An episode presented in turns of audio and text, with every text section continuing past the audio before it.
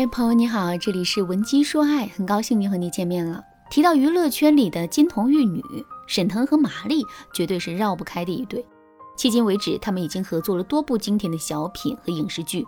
由于两个人配合默契，在舞台上亲密无间，观众们纷纷称其为荧幕情侣，甚至还有很多粉丝误以为两个人在现实生活中也是情侣。但其实啊，沈腾和马丽仅仅是同事和搭档而已。而且现在两个人都已经各自成婚了。马丽的老公叫许文赫，开心麻花的签约演员。两个人在二零一八年相识，现在已经结婚三年了。沈腾的妻子叫王琦，就是小品《今天的幸福二》里面扮演郝建妻子的那个演员。沈腾和王琦是大学同学，当初是沈腾疯狂的追求王琦，最终两个人才走到一起的。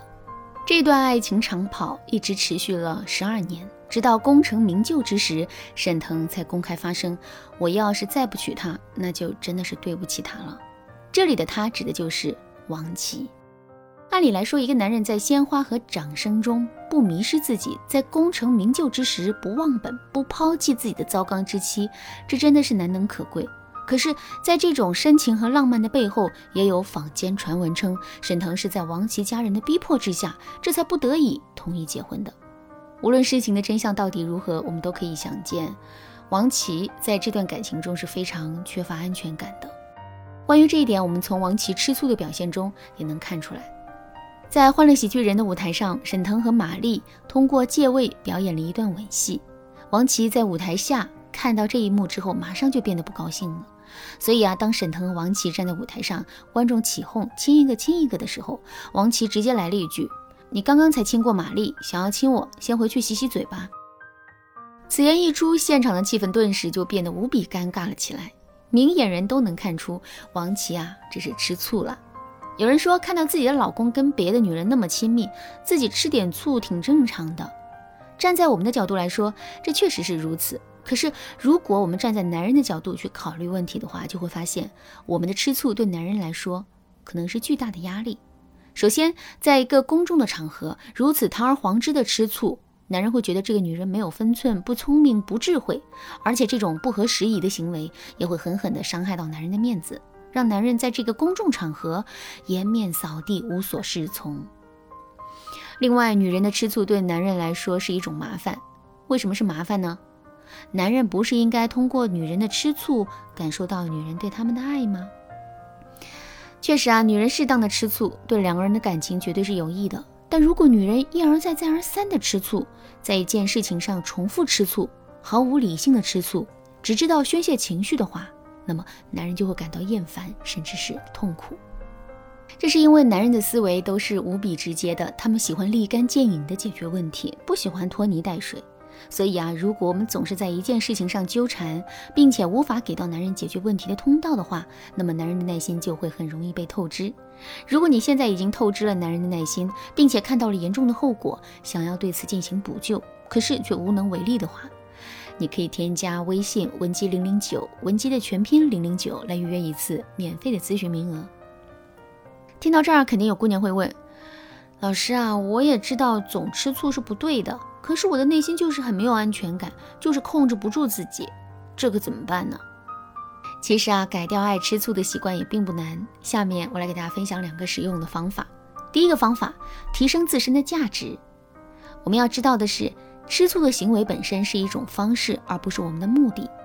什么意思呢？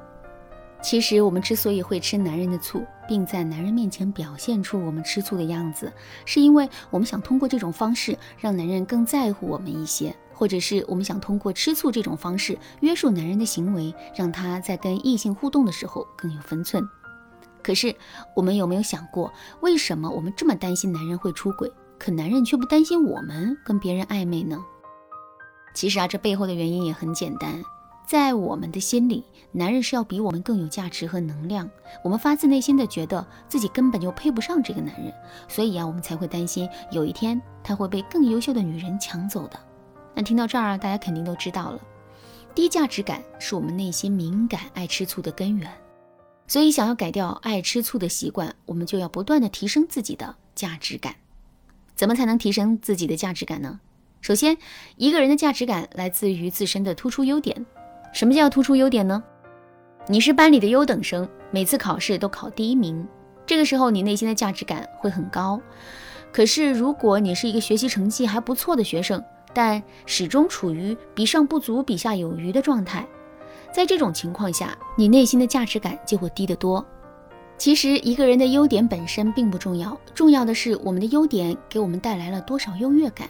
怎么才能让我们自身的优点给我们带来更多的优越感，从而让我们内心充满价值感呢？